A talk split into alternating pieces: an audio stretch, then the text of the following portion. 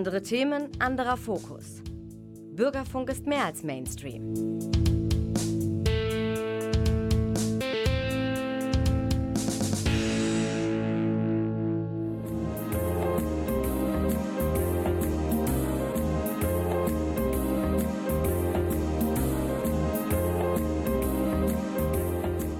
Der Lesewurm. Neues vom Buch- und Hörbuchmarkt.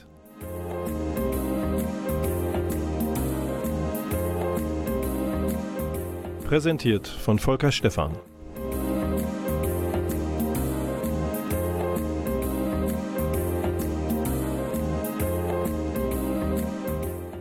Und in der Technik sitzt, wie immer hinter der Glasscheibe, der unnachahmliche es gibt keinen zweiten wie ihn. Klaus Blödo, danke für deine Unterstützung. Auch heute wieder, ja, es ist Mitte August. Wir beide können nichts dafür, weder der Klaus noch ich. Die Sommerferien sind zu Ende gegangen. Aber deswegen ist der Lesewurm für euch da, um euch Kurzweil zu bringen. Neue Entspannung nach der ersten Schulwoche. Wir gehen gleich mitten rein in das erste Thema. Ihr hört jetzt von einem Franzosen, Geoffroy Delorme. Das ist ein sehr interessanter Mann, geboren 1984. Er ist Naturforscher, er ist Fotograf, Kameramann, Autor und auf 240 Seiten liegt hier vor mir eine schier unglaubliche Geschichte. Sie heißt Leben unter Rehen. Erschienen ist das bei Pieper und der Untertitel lautet Sieben Jahre in der Wildnis. Wildnis, Rehe, sieben Jahre. Ihr wisst, wohin der Hase läuft. Es ist ein Leben, das von uns wohl kaum jemand nachahmen würde. Äh, Delorme fühlt sich seit seiner Kindheit eigentlich zu den Tieren hingezogen. Er wächst in der Normandie auf, in sehr waldreicher Gegend und dorthin zieht es ihn. Ähm, er ist schon im Teenageralter sehr fasziniert, als ein Rehbock im Wald keine Scheu vor ihm zu haben scheint. Und dieses Erlebnis zieht ihn noch häufiger fort von der Zivilisation hin in die Natur, bis er schließlich einige Jahre dann komplett unter Rehen verbringt. Das klingt so ein bisschen, ja, unglaublich, so wie Mowgli förmlich, ent, entwöhnt von den Menschen, scheu. Ähm, es ist die Distanz zu den Menschen, die er einerseits sucht, um die Nähe zu den Tieren intensiv leben zu können. Und Ihr könnt euch denken, das ein oder andere Mal schlägt er sich auf die Seite der Tiere, um sie vor den Menschen zu schützen, die auch schon mal mit einer Flinte in den Wald kommen. Ein fesselndes Buch kann ich nur empfehlen. Geoffroy Delorme Leben unter Rehen. Und der Lesewurm hat auch eine ganze Reihe Musik in seiner August-Sendung für euch und später auch ein Interview mit dem sympathischen Gitarristen der Münsteraner Band Long Distance Calling. Aber zunächst einmal symphonische Musik von Sting. Und seinem Album Symphonicities hören wir den alten Police Gassenhauer Roxanne.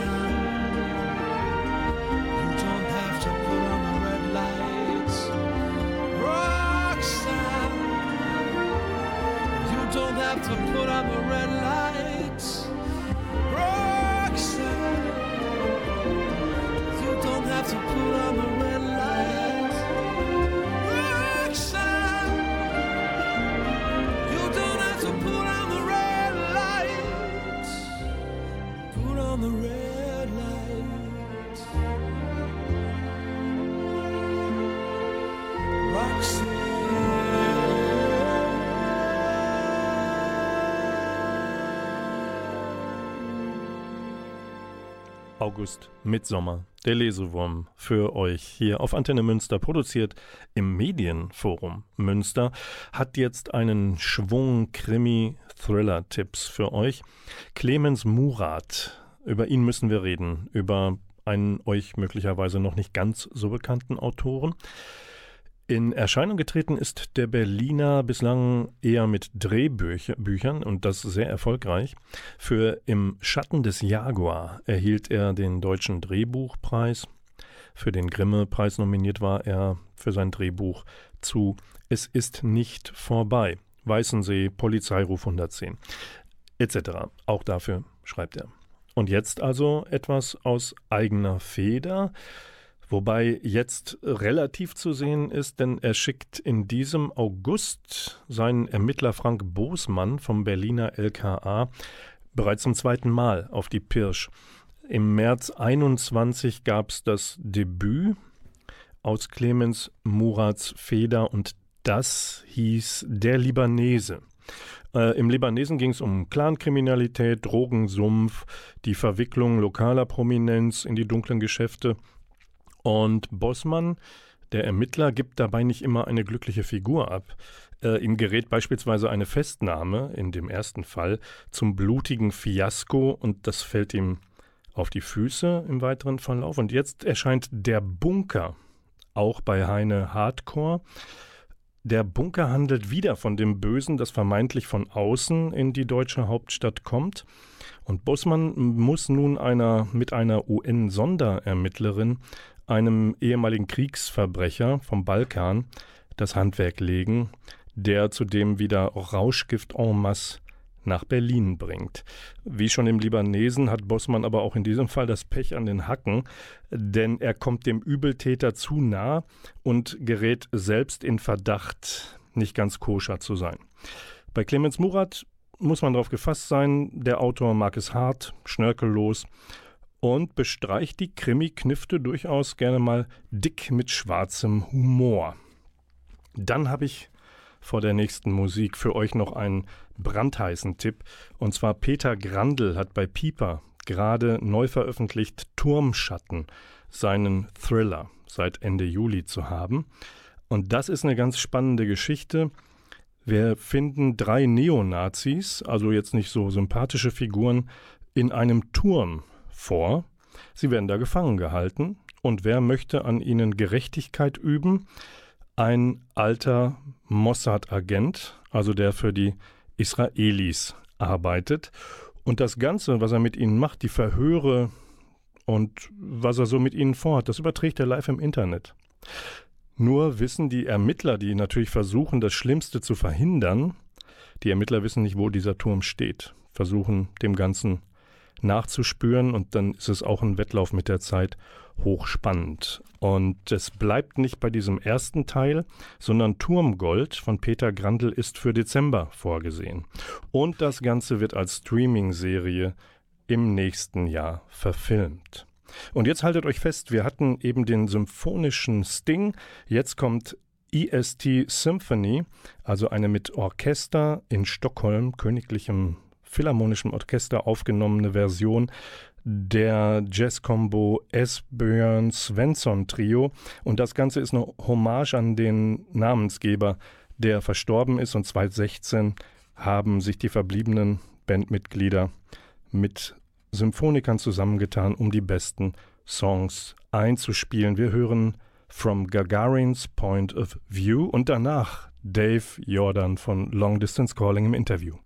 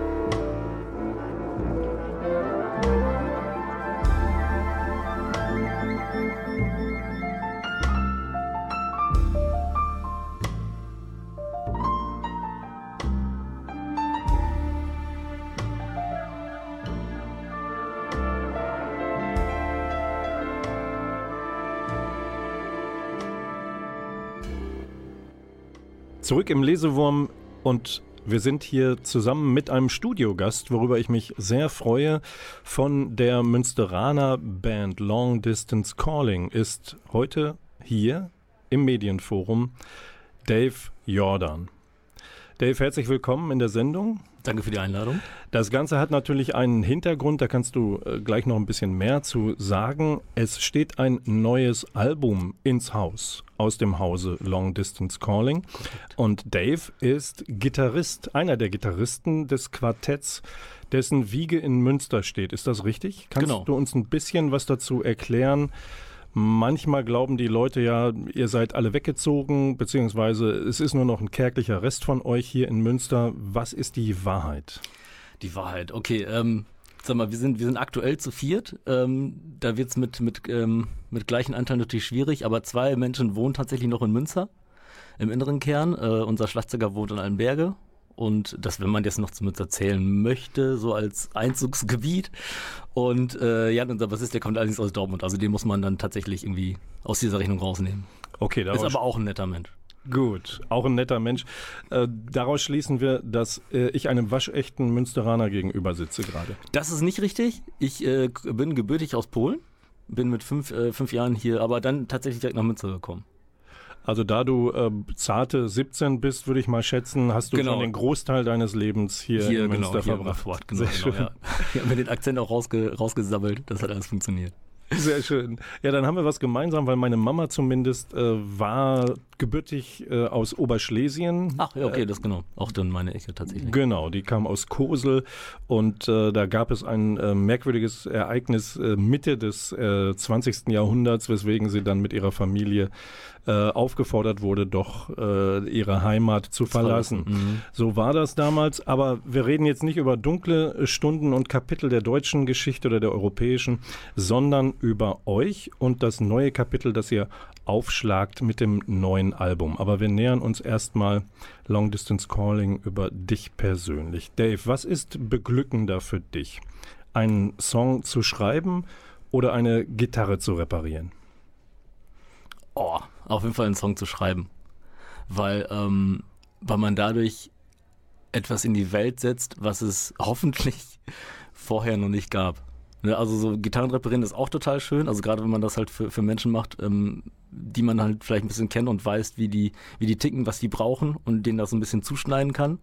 Ne, auf, auf, auch auf so, einem, auf so einem persönlichen Niveau. Aber das ist halt Werterhalt, wenn man so will. Und ähm, Musik schreiben in allen möglichen Facetten ist halt was kreieren, was vorher nicht da war. Und das ist natürlich der, ja, der, der viel schönere Ansatz, weil man dann halt eigentlich keine Grenzen hat. Außer die, die man sich vielleicht selber setzt. Ne, Dann das ist Mit dem- selber das Problem, aber Mit dem Genre zum Beispiel? beispielsweise mit dem Genre. Ihr, genau. ihr steht, glaube ich, bei Wikipedia unter Postrock, was auch immer das sein mag. Das kann ja auch vielleicht Pre-Metal, Post-Metal, Rock, was auch immer. Voll, ja, ja. Ihr habt euch wahrscheinlich keine, kein eigenes Etikett aufgeklebt, oder doch? Es ist halt immer schwierig. Man kann das natürlich mit vielen ähm, verschiedenen Musikrichtungen beschreiben, aber so dieses Post-Rock-Ding ist eigentlich ein Relikt ähm, ja, von der von der ersten Platte, wenn man so will. Und danach, also für meine Verständnisse, haben wir dieses Gebiet eigentlich schon lange verlassen. Ne, aber weil man damit als erstes etikettiert wurde, finden wir, wenn man jetzt einen großen Plattenladen hat und es eine Post-Rock-Kiste gibt, dann landen wir da halt irgendwie, warum auch immer. Okay, was es denn tatsächlich heute ist, werden wir später noch hören. Äh, Eine ausgekoppelte Single hast du mit im Gepäck. Wer es nicht weiß, wir haben ja gerade über äh, zu reparierende Gitarren gesprochen auch. Du bist so eine Art äh, Klampfenchirurg. Ja, Mehr oder könnte weniger. sagen, genau. Wie kam es dazu eigentlich? Also du hast ein Geschäft, in dem Leute kommen können und sagen, hier meine äh, Gitarre hat Blinddarm, kannst du da mal was Genau, machen? kannst ihn, kannst ihn entfernen oder auch nicht. Genau, ähm, ich habe da, boah, das würde richtig lange zurückschlagen. Ähm, als, als, als kleiner Junge, nicht, dass ich jetzt größer wäre, aber ähm, mit, glaube ich, 13, 14 hatte ich irgendwie eine, eine, meine erste Fender Strat gekauft für relativ wenig Geld, alles Ersparte darin äh, versenkt quasi. Und ähm, hast dann aber, ja, soundmäßig andere Präferenzen. Und dann kaufst du das erste Mal einen Pickup, den du dann austauschst, was dann so gefühlte sechs Stunden dauert. Also mittlerweile ist das so eine Sache von 20 Minuten, ne? Aber wenn man es jetzt zum ersten Mal macht, dann äh, eskaliert das halt immer total. Und äh, ja, die Idee war halt damals so, ich, ja, ich habe nicht viel, aber ich möchte das Beste daraus machen irgendwie. Und so, so kam das halt zustande. Und dann habe ich dann irgendwann, äh, krieg, kriegte ich eine Anfrage, ey, Reggaeton sucht jemanden, der da so ein bisschen hinter der, äh, hinter der Theke erstmal, erstmal rumhängt. Ist auch so. ein Münsteraner Schuppen, Reggaeton, genau, genau. Güterbahnhof am Alten. Genau, genau. Und ähm, ja, dann war ich da irgendwie ein paar, paar Wochen hinter der Theke, bis es mich dann irgendwie hinter die Werkbank äh, zog. Und das ist dann halt irgendwann eskaliert, bis ich dann 2011 irgendwann gedacht habe, ey, das, ähm, ich habe, ja, sag mal, ich habe, ich hatte eigene Vorstellungen davon, wie das so gehen könnte. Und ähm, dann gesagt, ey, mach's doch mal, versuch das doch mal selber. Kann gut werden, vielleicht auch nicht, aber probier mal. So, wir haben also gehört, äh, Dave Jordan kann was an der Gitarre, also er kann sie reparieren, er kann sie spielen und wir nähern uns nach der nächsten Musik dann dem neuen Album und dem, was Dave mit der Band eigentlich so verbindet und noch verbindet. Und wie passender könnte eigentlich ein Zwischenstück im Interview heißen als Intermezzo und das kommt vom Lars Danielsson Libretto und dem Album Cloudland.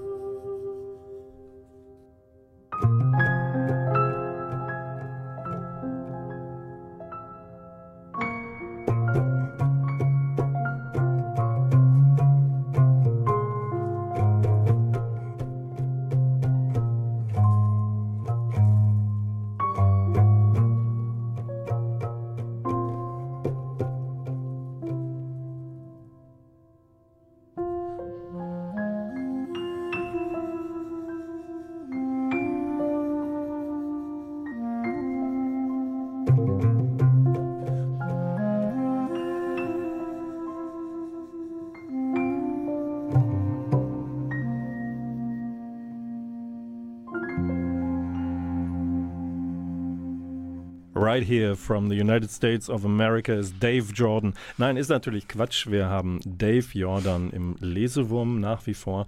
Er spielt eine von zwei Gitarren bei der in Münster geborenen Band Long Distance Calling. Dave, was, hört, was hält dich eigentlich nach 16 Jahren noch in dieser Band? Nee, nichts, nichts offensichtlich. Nichts offensichtlich, genau. Nein, ähm, also das Musikmachen generell ist ähm, in der ähm, Kombination von, von Menschen, sich da zusammen irgendwas zurechtzufuckeln, was man alleine nicht hinbekommen hätte. Das finde ich ist ein total wichtiger Aspekt. Also einmal, das, das ist für einen selber so ein bisschen. Und ähm, was mir letztens nochmal richtig ähm, ja, mit so einem Knall klar geworden ist, wenn du halt vor Menschen spielst, du halt nach vorne guckst in so einer Live-Situation und du Menschen siehst, die, die mit geschlossenen Augen irgendwie äh, glückselig wanken und du weißt, ey, die haben wir gerade irgendwo hingeschickt, wo die sich total wohlfühlen und, und alles andere drumherum vergessen konnten. So, das ist eigentlich mit das, äh, das schönste Gefühl. ich, ich muss da ein bisschen spoilern. Im Vorgespräch hast du gesagt, das ist sowas wie Tante Erna hast du entdeckt. Ja, das, in dem Fall habe ich, hab ich Tante Erna da vor, vor Augen gehabt, aber das passiert ja nicht nur mit Tante Erna, sondern auch mit, mit, mit Kalle und mit, äh, mit äh, Susi. Und ta Tante Erna war dann wer? Also fiktiv Ja, Tante Erna war, war ja nicht gefühlt, die war, keine Ahnung, irgendwas zwischen, vermutlich, ich bin da nicht so gut drin, 70, 75 Jahre alt. Also halt so, ähm, Euer so Stammpublikum. genau. Ja, zum Glück, also zum Glück nicht, also wir haben halt auch äh, eine, eine, ganz gute Varianz, aber so, so, das könnte halt die eigene Oma sein und das ist halt irgendwie, irgendwie abgefahren, so, ne? Und, und zum anderen ähm, sind da Leute bei, die könnten, ja, die eigenen Kinder, oder nee, die eigenen älteren Kinder sein, wenn man so will, also so Teens oder sowas halt, ne? Das ist schon abgefahren, wenn man das irgendwie, und wenn man dann die nebeneinander sitzen sieht und beide irgendwie so, ey, glückselig, wo halt eigentlich, ne, irgendwie so manchmal sogar drei Generationen zwischen, zwischen sitzen. Das ist schon abgefahren. Jetzt äh, gehe ich in einen Plattenladen, von denen wir überschaubar viele noch haben. Gehen wir mal zu Green Hell vielleicht. Ähm, und äh, dann muss ich, um euch zu finden, vermutlich in die Post-Rock-Schublade genau. greifen, um euch da zu finden. Jetzt kann man lange drüber philosophieren, was ihr eigentlich macht. Ähm, das tun wir nicht, sondern ich sage einfach, ihr macht ausufernde, atmosphärische Rocklandschaften setzt ihr in die Gegend.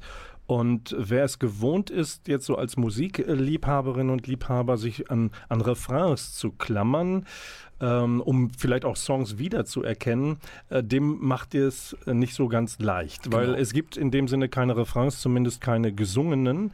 Ihr experimentiert äh, lediglich alle paar Jahre mal oder für ein Album mit Gesang. Wie ist es bei Warum macht ihr das so und wie ist es bei Eraser, dem Ende August nun erscheinenden ganz neuen Album? Genau, äh, die, also dieses Prinzip ist jetzt kein, äh, kein Prinzip, was in Stein gemeißelt ist tatsächlich. Also es gibt, ähm, wie du es schon sagtest, auf der Trips zum Beispiel, gibt es ja Songs mit Gesang mit dem Peter Carlson. Da haben wir äh, richtige Refrains tatsächlich. Und es gibt auf der Eraser auch äh, Songs, wo sich äh, Parts tatsächlich wiederholen. Das ist immer eine Frage der, ähm, der Dramaturgie, wenn man so will. Ne? Ähm, man kann ja auch mit einer Wiederholung ähm, irgendwas stärker betonen oder manifestieren zum Beispiel, ne? wenn man denkt, okay, das ist jetzt irgendwie, der Part ist dann doch so, nicht so kacke, dass man den sich auch zweimal anhören kann, zum Beispiel.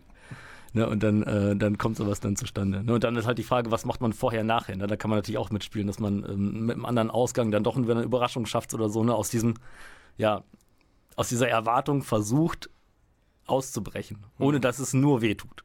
Quasi. Jetzt seid ihr Jetzt haben wir euch also als Instrumentalband geoutet im Wesentlichen. Jetzt lasst ihr auf dem neuen Album aber doch auf gewisser Weise, auf gewisse Weise auch sprechen. Ähm, genau. Wer euch wie ich jetzt auf dem äh, Stadtfest Bochum Total erlebt hat, der hat euch gesehen nach der Show beim Schlussapplaus mit einem Banner in der Hand, auf dem Text steht, was genau. geschrieben ist. Was ist der Inhalt und was ist der Zusammenhang mit dem Album? Also der Inhalt dieses, äh, dieses Plakats war ja, dass, ähm, dass wir zusehen müssen, dass wir unsere Wälder nicht äh, komplett äh, loswerden. Das ist, ähm, ja, das ist ein Aspekt dieses ganz, ganz äh, großen Problems, das hoffentlich alle mittlerweile kennen, ähm, nämlich des Klimawandels und des, des Artensterbens. Und wir haben uns halt ähm, auf, der, ähm, auf dieser Platte so ein bisschen ähm, dem Artensterben ähm, gewidmet weil wir auch so ein bisschen hoffen, dass, dass das vielleicht ein persönlicherer Bezug ist, weil man halt dann, wenn man, ne, wir haben jetzt zu jedem, ähm, zu jedem, jeder Song hat ein, hat ein Patentier quasi, ne, das dieses Tier behandelt, das halt irgendwie auf, entweder aufgrund von, von direkter, direkter Jagd oder halt aufgrund von Umwelteinflüssen ähm, äh, vom Aussterben bedroht ist. Ne? Es ist nicht nur der Eisbär, sondern natürlich auch, ein, kann ich gleich noch was zu sagen zur Not. Und ähm, da wollen wir uns mal mit, da so ein bisschen den, den, den engeren Bezug äh, zeigen und sich vielleicht Menschen mit dem mit diesem Tier vielleicht noch auseinandersetzen. Ne? Dass man da so, so einen kleinen Stein reinwirft und dann dafür sorgt, dass, dass Leute sich da ähm, so ein bisschen weiter informieren und halt vielleicht dadurch nochmal ein bisschen dieses gesamte Problem äh, erfasst kriegen. Hm. Das war so ein bisschen die Idee. Und wenn ich mich recht erinnere, stand auf, war das ein Greenpeace-Banner, was genau, ihr in Bochum genau, ja. ähm, in die Höhe gehalten habt. Äh, verbindet ihr mit dem Produkt Platte dann auch noch was? Tut ihr, äh, befordert ihr äh, oder regt ihr zum Spenden an, zum Umdenken? Ähm, seid ihr selbst äh, umweltbewegt und äh, versucht auch Dinge, Organisationen zu unterstützen finanziell? Was ist so der, der ganz gute? Genau, in dem Fall ist das mit Greenpeace das eine Kooperation tatsächlich tatsächlich, ne, dass wir uns da versuchen, ähm, also deren, deren Inhalte, die wir halt völlig, äh, völlig vertreten, in, in der Musik äh, äh, Breite zu verschaffen. Und ähm, umgekehrt versuchen die das dann natürlich halt mit, ähm, ja, mit der Kunst halt ihre, ähm, ihre Werte zu vermitteln. Quasi, mhm. ne? Das ist so ein bisschen der, die Hoffnung, dass das so für, für beide äh, mit dem Oberthema ähm, Umwelt ganz gut in die Breite geht. Und das können wir hören, wenn wir wollen, durch den Kauf des Albums Eraser in der letzten Augustwoche. Dann nämlich ist die neue Scheibe erhältlich. Und äh, zum Schluss unseres Interviews, Dave, danke, dass du da warst. Erklär doch vielleicht äh, etwas zu dem Song Giants Leaving, den du mitgebracht hast mhm. und den wir gleich dann einspielen werden. Was hat es, welche bedrohte Tierart oder was ist der Hintergrund für diesen Song? Diesen Song. Giants Leaving, Giants ist in dem Fall der Albatros, weil es der, der größte äh, Vogel der Welt ist. Und ähm, sein Problem oder das Problem dieser Art ist quasi, dass, ähm, dass deren Nahrungsangebot sich so verringert hat, dass die verhäuft quasi hinter, ähm, hinter Sch äh, äh, Schlepperbooten hinterherfahren, äh, fliegen, um da halt so die Reste abzugreifen und sich dann tatsächlich in diesen Netzen verfangen und dadurch dann halt irgendwie unter Wasser gedrückt werden und ertrinken oder halt gar nicht mehr zum Essen kommen, weil die halt aus diesen Netzen nicht mehr weiterkommen. Rauskommen. So. Und das, das ist da das Problem zum Beispiel. Es gibt halt, ne, wir haben halt auch zum Beispiel den, den Grönlandhai als, als Song zum Beispiel. Das finde ich auch total abgefahren. Ähm, das ist ein Tier, das so geschätzt 300 bis 500 Jahre alt wird, dessen Geschlechtsreife nach 150 Jahren erst eintrifft. Und der ähm, die wurden, glaube ich, Anfang der, der, des 20. Jahrhunderts, also 19 und, äh, relativ viel gejagt. Und wenn du diese Fische alle jagst, bevor die geschlechtsreif werden können, dann hast du natürlich in der nächsten Generation ein Problem. Aber das ist ein sehr langes Problem. Ne? Und ähm, deswegen sind wir uns als Menschen, glaube ich, das heißt, glaube ich, sind wir uns als Menschen nie wirklich bewusst darüber, was wir mit dem, was wir gerade machen, eigentlich anrichten. Wir machen erstmal und gucken dann die Folgen. In dem Fall ist es zum Beispiel so, die Folgen werden erst nach, nach, nach menschlichen acht Generationen klar. So, obwohl wir nur eine High-Generation zum Beispiel ähm, äh, beeinflussen, wenn man so will. Ne? Deswegen, das, wir müssen echt darauf achten, dass wir da so ein bisschen äh, von runterkommen, von diesem, ey, ich mach einfach mal und guck, was passiert. So. Hm. Wie beeinflusst so ein Thema, ein wichtiges Thema, eigentlich den Schreibprozess? Habt ihr euch das nachher überlegt, damit die Musik vielleicht nicht zu getragen, zu schwer wird, äh, das Konzept dahinter, oder war euch das ganz klar, während ihr an der Musik gearbeitet habt? Nee, wir haben, wir haben tatsächlich haben wir uns äh, die, die, also wir haben uns mehr als, als die Tiere, die jetzt drangekommen sind, quasi rausgepickt. Und ähm, wir hatten ein, zwei Sachen, wo wir irgendwie ja nicht, nicht das Gefühl hatten, dass, ähm, dass das, was, also dass das, was wir da geschrieben haben, direkt mit dem Tier assoziiert werden kann. Und deswegen ist das dann rausgeflogen. Und, ähm, und die Tiere, die, die jetzt drin sind, da haben wir zumindest die Hoffnung, dass das, was, was wir darunter verstehen, auch bei dem Rest ankommt.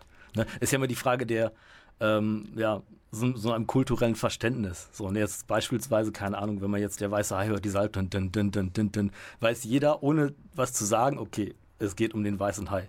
Solche Nummern. Dafür muss man den Film aber gesehen haben. Das heißt, man muss irgendwie einen Kulturkreis haben, in dem man diese Sprache so halbwegs spricht.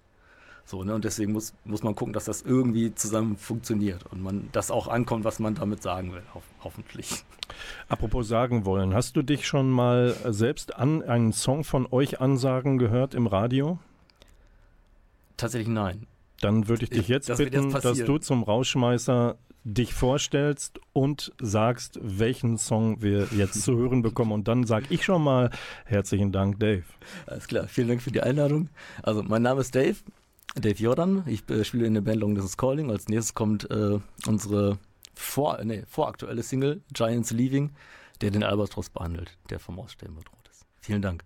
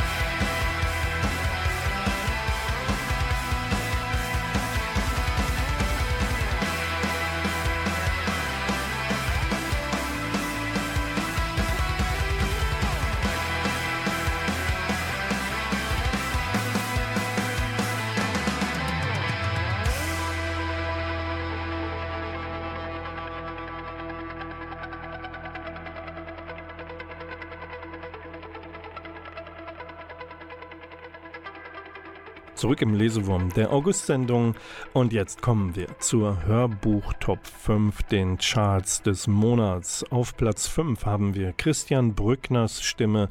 Er liest einen Meilenstein der Weltliteratur von Joseph Konrad Lord Jim. Das Ganze erscheint in der Edition Parlando des Argon Hörbuchverlags.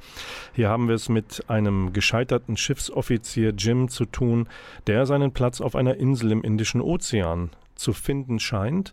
Dort steigt er zu einer Art Gandhi für die Einheimischen auf. Er wird zu Lord Jim, bis Piraten kommen und die Wahrheit über Jim auf die Insel bringen – und zugleich die zerstörerische Kraft des Kolonialismus. Platz 4.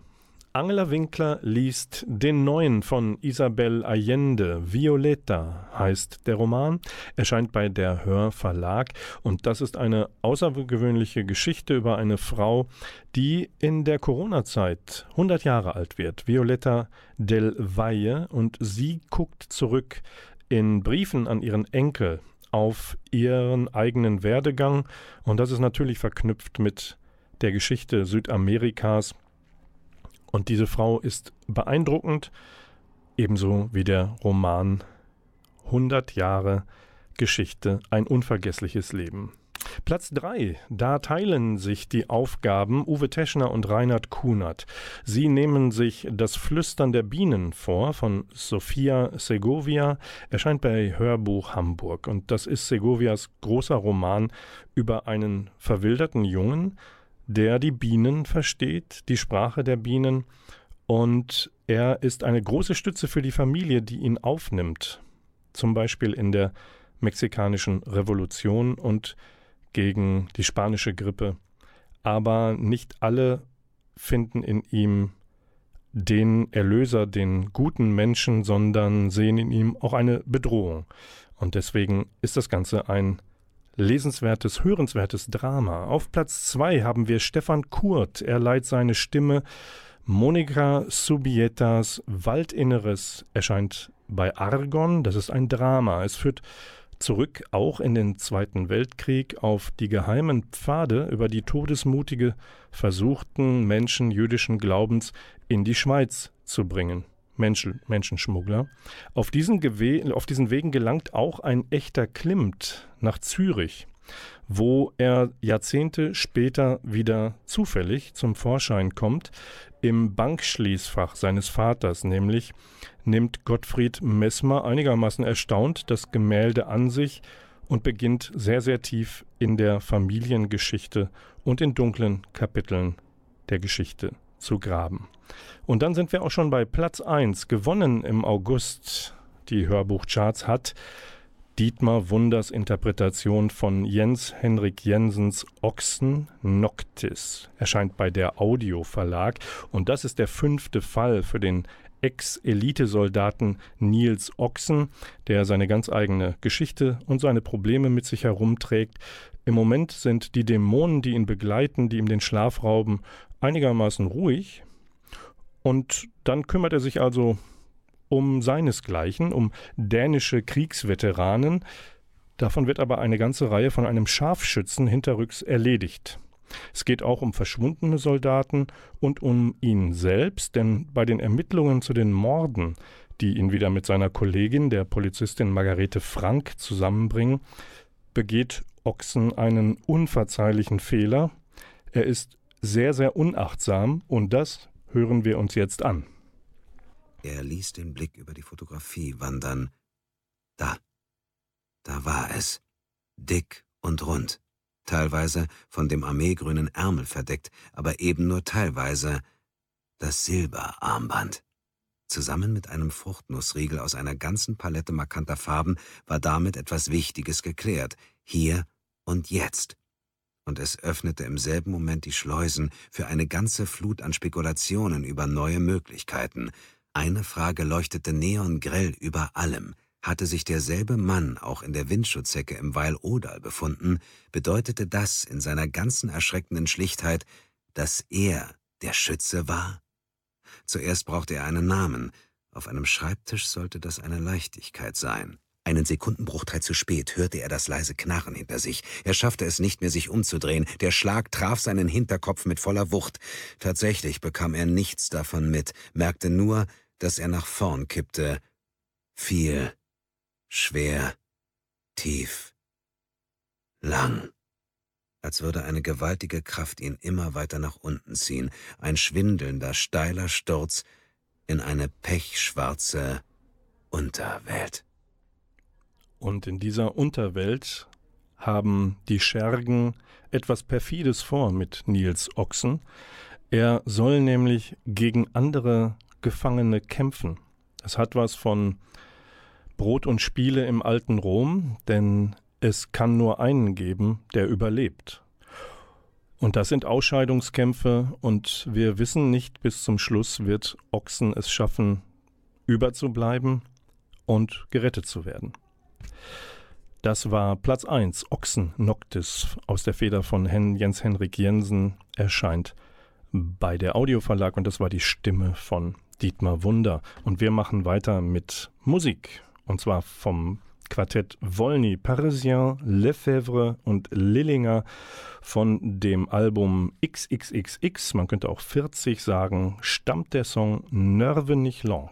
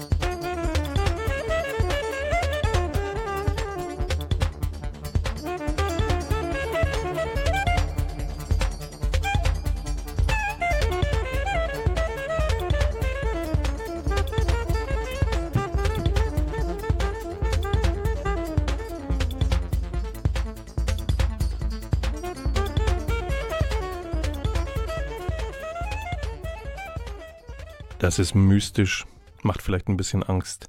Und deswegen gehen wir direkt rüber zu Laure van Ren Rensburg. Nur du und ich erscheint gerade bei Ulstein. Warum passt das so zu den letzten Klängen? Nun, es ist eine Beziehung, die aus dem Ruder läuft. Und wir wissen bis zum Ende nicht, wer ist der oder die Böse. Denn eigentlich haben sich gefunden Stephen, ein renommierter Literaturprofessor, und Ellie eine junge College-Studentin, die sich aufmachen zu einem gemeinsamen Urlaub, ihr ahnt es, in einem abgelegenen Ferienhaus. Und das ist idyllisch, bis so allmählich Ungemach droht und man fühlt sich beobachtet. Und dann wird so peu à peu klar im Rahmen der MeToo-Debatte, hm, der Professor, wie gut ist eigentlich seine Einstellung, Beziehung, sein Verhalten gegenüber Frauen? Und was für eine persönliche Geschichte bringt Ellie mit? Oder vielleicht sogar noch die eine oder andere Dame aus der Vergangenheit des Colleges. Spannend. Laura van Rensburg, nur du und ich.